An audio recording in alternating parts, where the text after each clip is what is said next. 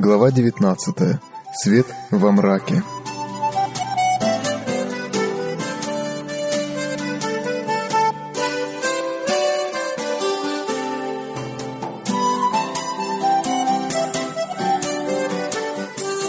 Все религиозные или реформационные движения, которые Господь совершает на земле, поразительно похожи во все века. Принципы отношения Бога к людям всегда одни и те же. Важнейшие движения настоящего времени подкрепляются опытом прошлого, и переживания церкви в минувшее столетие содержат драгоценные уроки для наших дней. Библия самым определенным образом говорит о том, как Бог посредством Святого Духа руководит своими слугами на земле в великой работе по спасению душ. Господь использует людей как орудие для осуществления своих благих и милосердных намерений. Каждый выполняет свою часть работы, каждому дана определенная мера света, соответствующая нуждам его времени и достаточная для осуществления возложенных на него Богом обязанностей. Но ни один человек, как бы высоко его ни ценило небо, не дошел еще до полного понимания великого плана искупления или даже до совершенного понимания божественных планов, осуществляемых в его время. Люди не вполне сознают, какую цель преследует Господь, доверяя им ту или иную работу. Они не в состоянии постичь во всех отношениях ту весть, которую проповедуют во имя Бога. Можешь ли ты исследованием найти Бога? Можешь ли совершенно постигнуть Вседержителя? Мои мысли, не ваши мысли, не ваши пути, пути мои, говорит Господь. Но как небо выше земли, так пути мои выше путей ваших, и мысли мои выше мыслей ваших. Ибо я Бог, и нет подобного мне. Я возвещаю от начала, что будет в конце, и от древних времен то, что еще не сделалось. Даже пророки, которых особенно просветил Дух, не вполне сознавали всю важность данных им откровений, значение которых должно было из столетия в столетие раскрываться перед народом Божьим в соответствии с потребностью в советах и наставлениях, которые в них содержатся. Петр, говоря о спасении, даруемом светом Евангелия, писал «К всему-то спасению относились изыскания и исследования пророков, которые предсказывали о назначенной вам благодати, исследуя на которое и на какое время указывал сущий в них Дух Христов, когда Он предвозвещал Христовы страдания и последующую за ними славу. Им открыто было, что не им самим, а нам служило то, что ныне проповедано.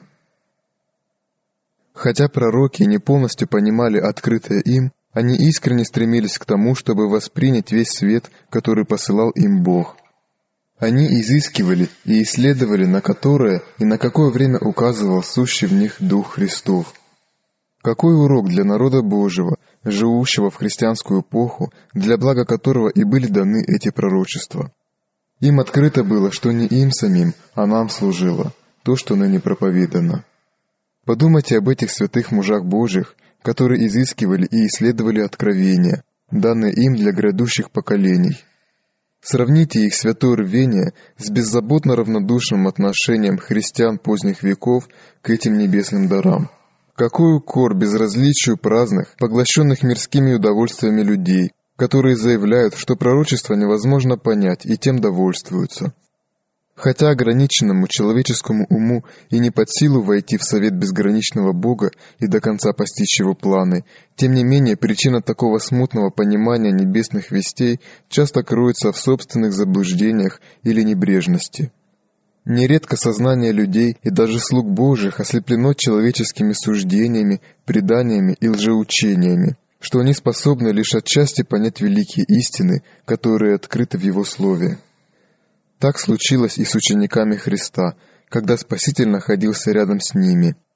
Их ум был ослеплен всеобщим представлением о Мессии, как о земном царе, с помощью которого Израиль достигнет всемирного господства, и они были не в состоянии понять его слова, в которых он предсказывал свои страдания и смерть. Сам Христос послал их с вестью. Исполнилось время, и приблизилось Царствие Божие. Покайтесь и веруйте в Евангелие. Эта весть основывалась на пророчестве Даниила. 69 седьмин, о которых говорил ангел, простирались до Христа Владыки. И самыми радужными надеждами и чаяниями ученики ожидали, что Мессия учредит свое царство в Иерусалиме, чтобы управлять всей землей. Они проповедовали весть, порученную им Христом, хотя сами неверно понимали ее. В своей проповеди они основывались на девятой главе книги Даниила, стих 25, не замечая, что следующий стих той же самой главы говорит о неизбежной смерти Мессии. С самого детства они предвкушали величие земного царства – и это не позволило им понять ни особенности этого пророчества, ни слова Христа. Они выполнили свой долг и возвестили иудеям о предлагаемой им благодати. И в то самое время, когда они ожидали увидеть своего Господа, восходящим на трон Давида, они оказались свидетелями того, как его, словно обманщика, схватили, высмеяли, осудили и затем распяли на Голгофе. Какое отчаяние и скорбь пережили ученики в те дни, когда их Господь покоился в гробнице. Христос пришел именно в то время и именно таким образом, как было указано в пророчестве. Свидетельство Священного Писания исполнилось в каждой детали Его служения. Он проповедовал весь спасение, и Его Слово было со властью. По признанию Его слушателей, эта весть была послана небом. Слово, и Дух Божий подтверждали божественность миссии Иисуса Христа. Ученики по-прежнему были преданы своему любимому учителю, но все же их терзали недоумения и сомнения. Скорбя душой, они забыли о словах Христа, говорившего им о своих страданиях и смерти. Если Иисус из Назарета действительно был Мессией, могли ли они так отчаиваться и страдать? Вот что терзало их душу, когда Спаситель лежал в могиле в ту безрадостную субботу, в день предшествующий его воскресению. Хотя ночь скорби покрыла мраком приверженцев Иисуса, они не были оставлены. Пророк говорит, «Хотя я во мраке, но Господь свет для меня. Он выведет меня на свет, и я увижу правду Его. Но и тьма не затмит от тебя, и ночь светла, как день, как тьма, так и свет. Во мраке восходит свет правым. И поведу слепых дорогу, который они не знают. Неизвестными путями буду вести их, мрак сделаю светом перед ними, и кривые пути прямыми. Вот что я сделаю для них, и не оставлю их».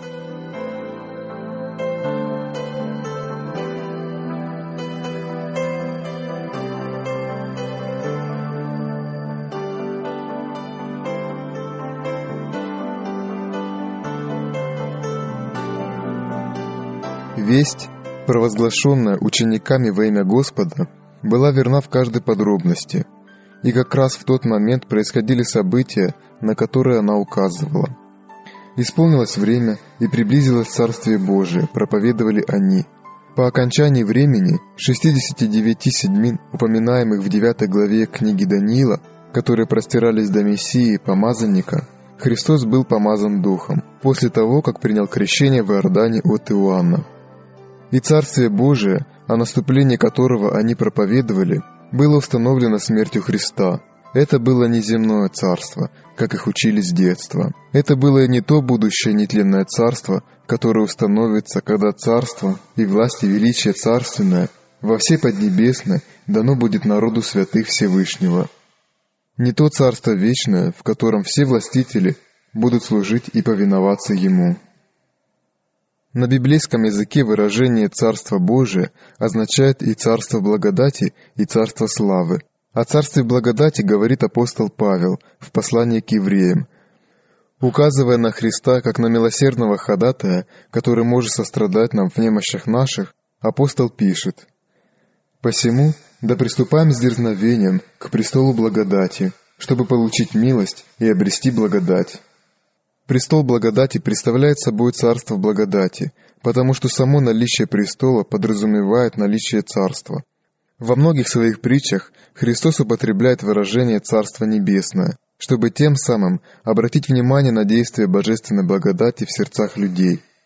Точно так же престол славы олицетворяет собой царство славы. И в словах Спасителя мы находим ссылки на это царство. Когда же придет Сын Человеческий во славе Своей и все святые ангелы с Ним, тогда сядет на престоле славы Своей, и соберутся пред Ним все народы.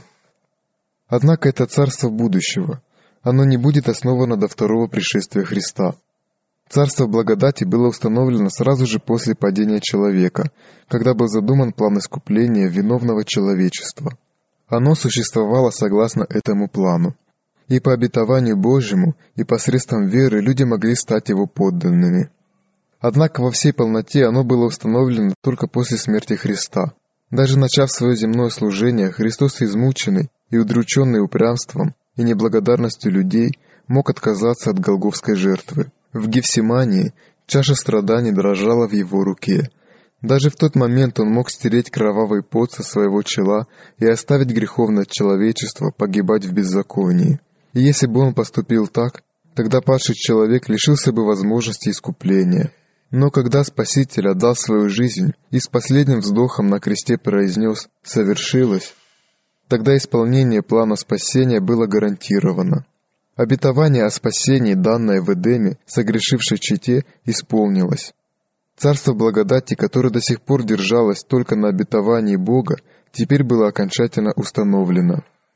Таким образом, смерть Христа, которую жестоко разочарованные ученики восприняли как окончательное крушение своих надежд, на самом деле упрочила их надежды и явилась сильнейшим доказательством правильности их веры. Событие, наполнившее их такими страданиями и отчаянием, открыло дверь надежды каждому сыну и дочери Адама. Оно является средоточием будущей жизни и вечного блаженства верных Божьих во всех веков. Безграничная милость Божья проявлялась несмотря на разочарование учеников. Хотя их сердце и покорила божественная благодать и сила учения того, о котором говорили «никогда человек не говорил так, как этот человек», все же к чистому золоту их любви к Иисусу примешивались низменные чувства мирской гордыни и честолюбия. Даже в верхней горнице, накануне Пасхи, в тот торжественный час, когда над их учителем уже нависла тень Гефсимании, они спорили, кто из них должен почитаться большим. Они мечтали о престоле, венце и славе, в то время как близок был час позора, душевной муки в саду, бичевания в судилище Пилата и голговских мук. Гордыня и жажда мирской славы побудили их так безумно цепляться за ложное учение своего времени и пренебречь словами Спасителя, указывавшими на истинную природу его царства, его страдания и смерть. Эти заблуждения и повлекли за собой испытания, мучительные, но вместе с тем необходимые для их исправления. Хотя ученики не понимали смысла той вести, которую возвещали, и тешили себя ложными ожиданиями, они все же проповедовали данное им Богом предостережение, и Господь вознаградил их веру и послушание. Они должны были возвестить всем народам благую весть о воскресшем Господе. Именно для того, чтобы подготовить их для этой работы, им были посланы такие горькие переживания. После своего воскресения Иисус явился ученикам на пути в Емаус, и, начав от Моисея, из всех пророков изъяснял им сказанное о нем во всем Писании. Сердца учеников затрепетали, их вера пробудилась. Прежде чем Иисус открылся им, они уже возродились к упованию живому – Христос хотел осветить их сознание и утвердить их веру на вернейшем пророческом слове. Он желал, чтобы истина глубоко укоренилась в них, но не потому, что Он сам засвидетельствовал ее, а потому, что есть неоспоримое доказательство в символах и тенях прообразного закона, а также в пророчествах Ветхого Завета. Последователи Христа не только сами должны были иметь разумную веру, но и понести познание о Христе всему миру. И как первый шаг в обретении этого познания Иисус направил учеников к Моисею и пророкам. Так воскресший Спаситель указал на важность и ценность ветхозаветных писаний. Какая перемена произошла в сердцах учеников, когда они вновь взглянули на доброе лицо Учителя? Теперь они в более полном и совершенном смысле нашли того, о ком писалось в законе Моисеевом и пророках. Сомнения, муки, Отчаяние уступили место непреклонной уверенности и безоблачной вере. Неудивительно, что после его вознесения они постоянно пребывали в храме, хваля и благословляя Бога.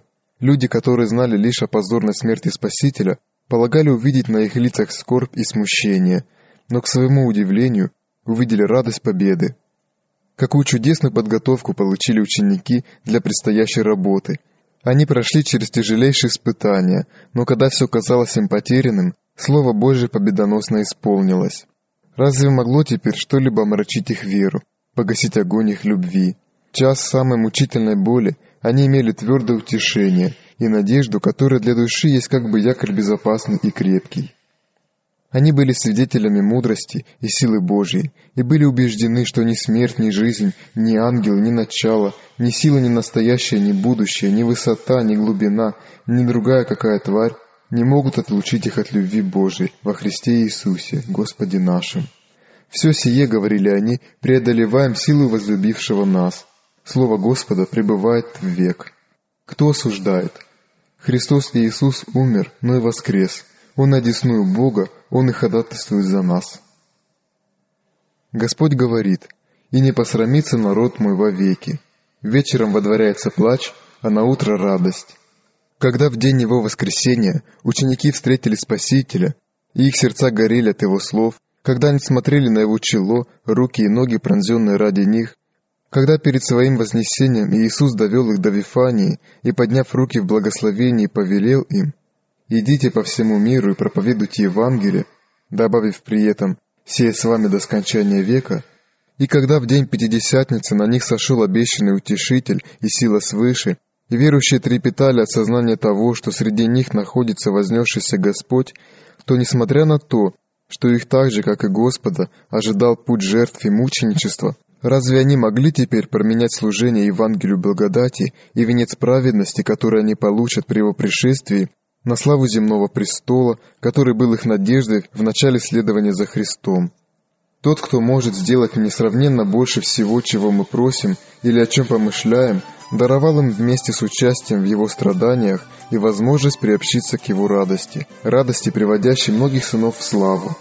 Неизреченной радости, вечной славы в безмерном преизбытке, в сравнении с которой, как говорит Павел, кратковременное, легкое страдание наше ничего не стоит –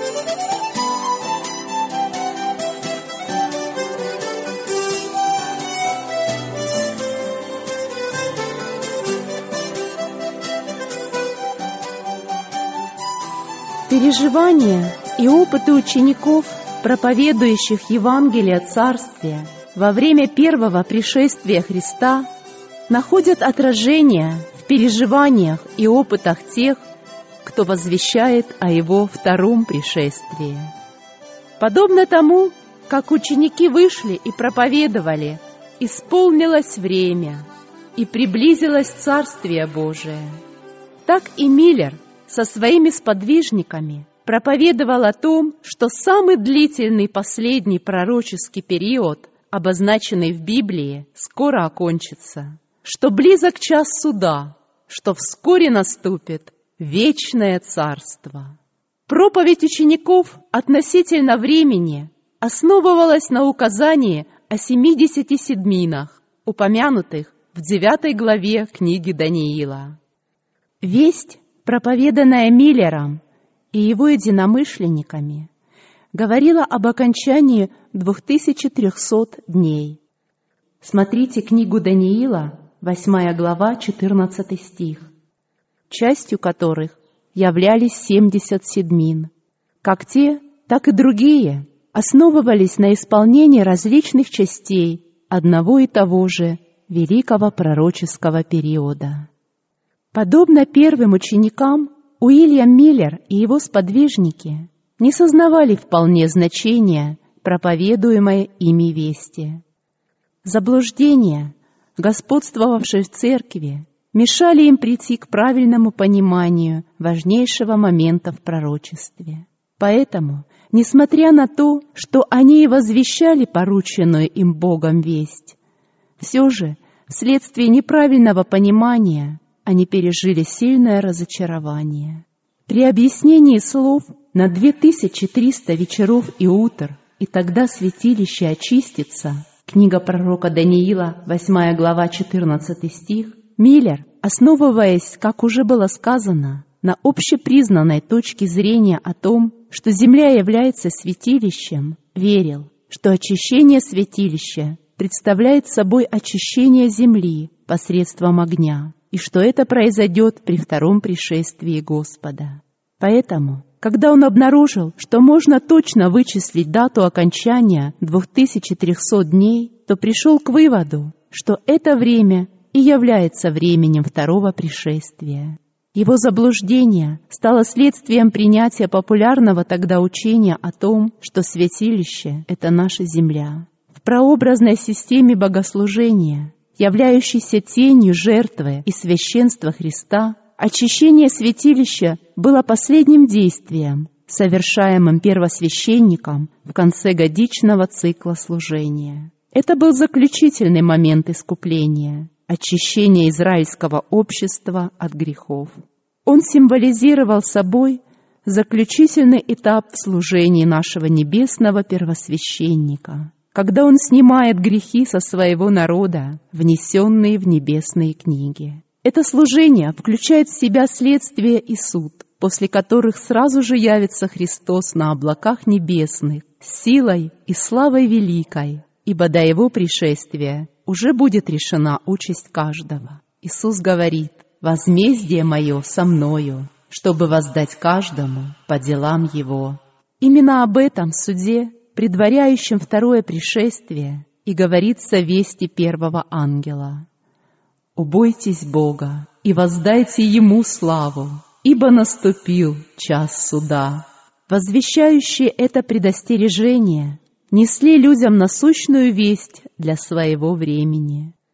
Но подобно тому, как первые ученики проповедовали, исполнилось время и приблизилось Царствие Божие, основываясь на пророчестве из девятой главы книги Даниила и не понимая, что в этой же главе предсказана смерть Мессии, так и Миллер со своими сподвижниками, провозглашая весть, основанную на книге Даниила 8 глава 14 стих и книге Откровения 14 глава 7 стих, не понимал, что в 14 главе Откровения даны другие вести, которые тоже нужно было возвестить перед пришествием Господа.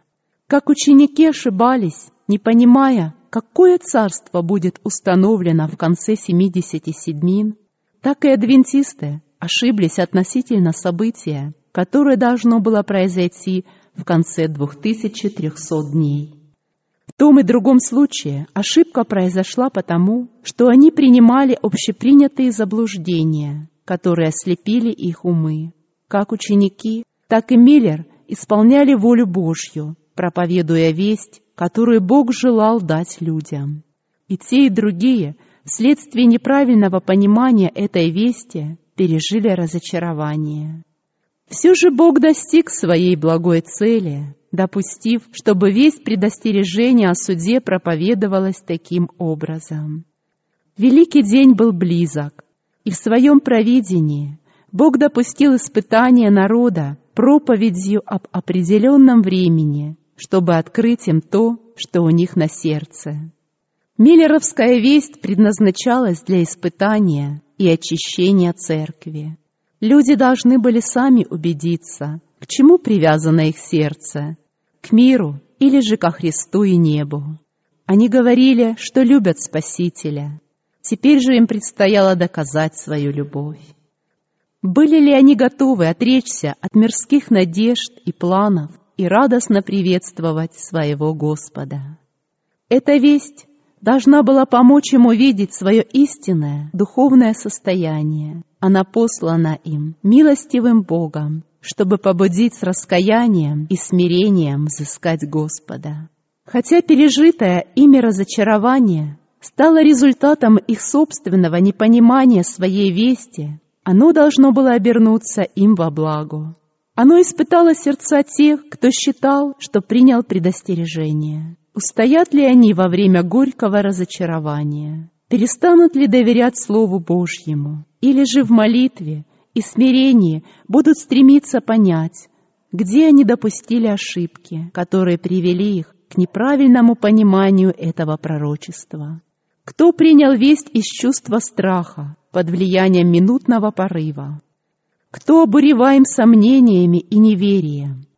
Многие говорили о своей любви к Господу и о том, что ждут Его явления. Когда их постигнут насмешки и упреки мира, и они будут испытаны разочарованием из-за несбывшихся ожиданий, из-за того, что жених замедлил, не откажутся ли они тогда от своей веры?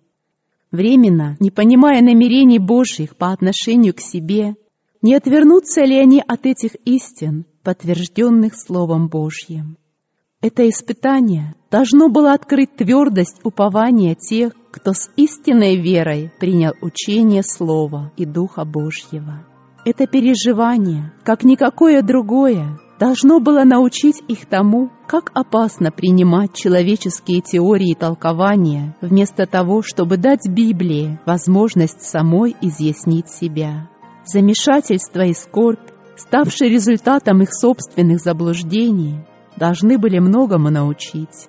Это должно было побудить их к более глубокому изучению пророческого слова и направить их к тщательному исследованию основания своей веры и отвержению всего того, что хотя и широко принято в христианском мире, не основывается на слове истины. Этим христианам, как и первым ученикам, лишь впоследствии станет понятно то, чего они не могли понять в одни испытаний.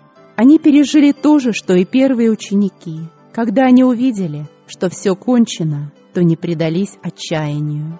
Несмотря на перенесенные ими испытания, которые стали результатом их же заблуждений, они поняли, что Божья любовь к ним не ослабела. На личном, благословенном опыте они убедились, что Он есть Бог сострадающий и милосердный, и что все пути Его — милость и истина, хранящим завет Его и откровение Его.